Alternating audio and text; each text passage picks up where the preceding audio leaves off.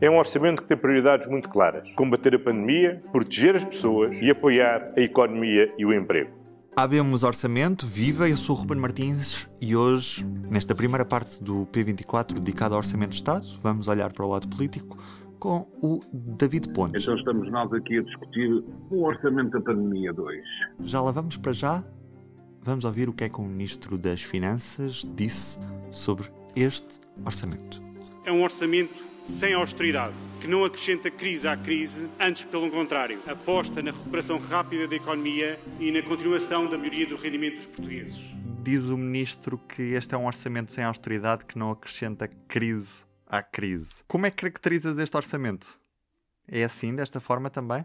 Sim, de alguma forma é um, é um, é orçamento de apoio, continua a ser um orçamento que tem por linha de fundo e com, com pano de fundo a questão da pandemia, continua a ser um orçamento que pode jogar com, com a flexibilidade que a própria União Europeia eh, nos deixou, eh, ou seja, não estamos aqui neste momento preciso nem olhar para as metas do déficit, nem se calhar olhar muito para a questão do aumento da dívida e como tal isso permite alguma amplitude ao governo, mesmo que o governo prometa descer o déficit eh, eh, em relação eh, àquilo que se passou ao longo de 2020, ou seja, haver uma descida do déficit em 2021, mas mantendo assim mesmo para lá daquilo que eram as contenções europeias, eu julgo que aqui temos possibilidade ou capacidade de continuar ainda numa senda de, de apoio e de suporte, e por isso não me parece que olhando para aquilo que é o, o, o orçamento e aquilo que sabemos até esta hora, é como é dizer que, como sempre, em Portugal, os orçamentos aparecem pela noitinha, o que dificulta muito a vida dos jornalistas. Dizia eu, olhando para isso, eu não me parece que seja um orçamento que poderemos dizer uh, austeritário. E essa austeridade virá lá mais para a frente, gente, tenhamos todos um bocadinho consciência disso, e por isso é natural um, que, não sendo este um orçamento de austeridade, também possa ter alguns cuidados. Mas uh, aquilo que ressalta numa primeira leitura é, de facto, as medidas de apoio a largas faixas da, da, da, população. E podemos dizer que este é um orçamento feito para agradar aos parceiros à esquerda ou a salvação vai estar sempre num possível uh, entendimento mais alargado com o PSD, que nesta altura está fora do radar, mas que pode vir mais à frente para salvar este orçamento? Eu olhava hoje para o, para o site do público e para aquelas medidas que fomos sabendo um pouco uh, a conta-gotas e dizia e lembrava isto não era uma reivindicação do Partido Comunista, isto não era uma coisa que o Bloco de Esquerda tinha pedido. E olhando para uma série de, de medidas que temos aqui, uh, desde a questão de mais funcionários para a escola, uh, até às questões de, numa, de uma, das pensões com subida extra a partir de agosto, até à ideia de um novo apoio social que vai garantir uh, eh, 501 euros para trabalhadores independentes, trabalhadores de serviço doméstico e desempregados, até às creches grátis para o segundo filho, eu acho que há aqui muitas medidas capazes de agradar à esquerda. Parece-me a mim natural que, apesar de,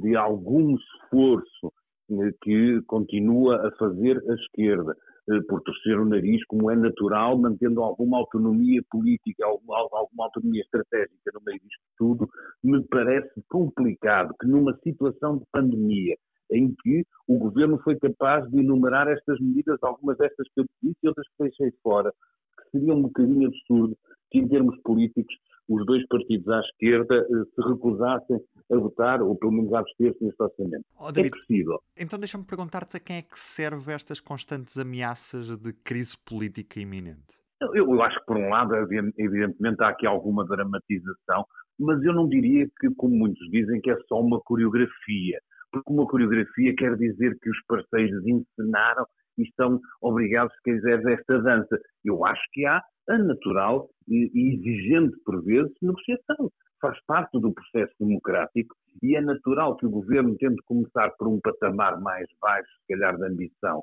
em termos de alargar os cordões à bolsa e que os parceiros os obriguem a ir a um ponto, não àquele que eles desejariam, mas àquele que o governo acha que pode chegar. E por isso eu acho que este tipo de discussão faz parte da democracia, faz parte da negociação. Não vejo isso como extremamente dramático, nomeadamente no momento em que vivemos e com, digamos, epá, com, esta, eh, com esta flexibilidade que temos de, de olhar de outra forma uh, espartilhos que antigamente eram absolutamente uh, epá, arrasadores em termos da nossa obrigação de serem cumpridos.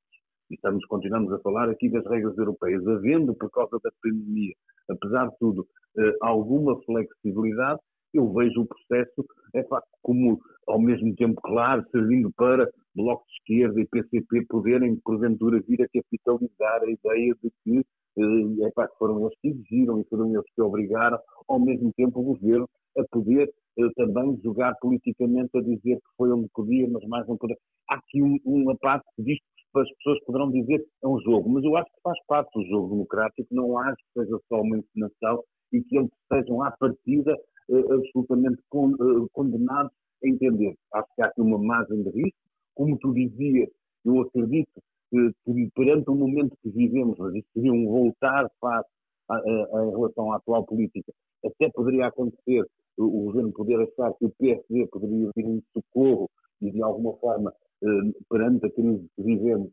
mostrar-se disponível para auxiliar o governo, mesmo não concordando com alguns pressupostos orçamentais, mas eu julgo que o, que o PS está verdadeiramente interessado em que, para já, este orçamento seja aprovado à esquerda e não à direita, porque provavelmente as negociações teriam sido diferentes, teriam sido outras e o tom seria outro. A ameaça de crise política parece-me que, por um lado, existe esse risco, por outro lado, faz parte deste, deste troca de ninhos que é natural que duas partes tenham durante um processo negocial que é exigente e que é complicado, como é o processo orçamental. Nós estamos a conhecer este documento numa altura em que estamos a atravessar, muito possivelmente, uma segunda vaga da pandemia, ainda não sabemos bem em que estado, em que fase é que estamos, já estamos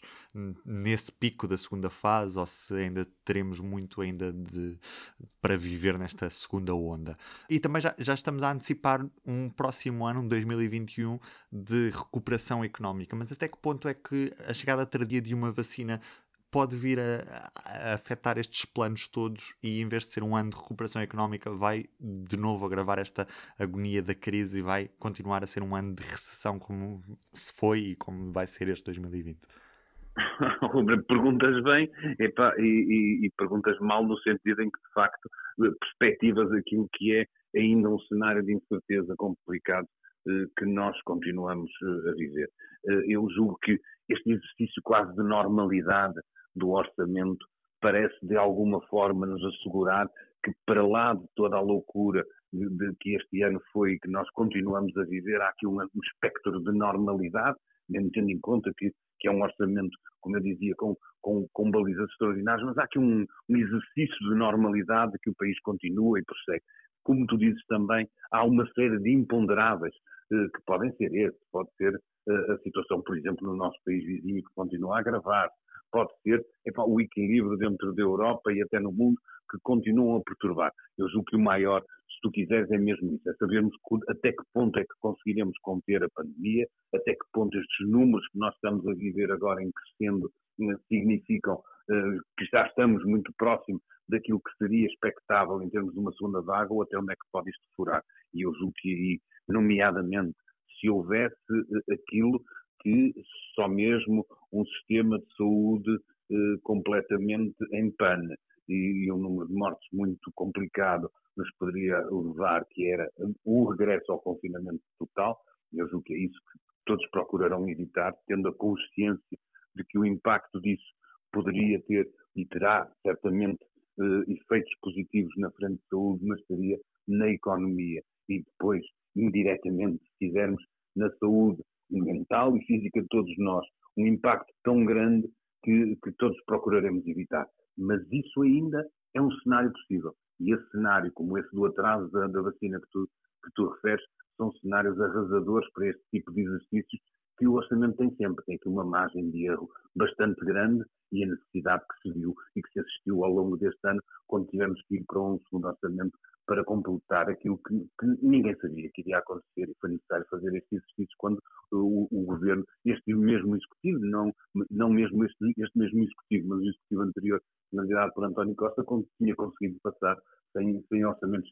suplementares, sem orçamentos retificativos todo, toda a sua legislatura e agora, em 2021, viu só forçado uh, a acrescentar mais qualquer coisa. David, fizemos aqui a análise política. Resta-me convidar os nossos ouvintes a assistir nesta terça-feira ao debate do Orçamento de Estado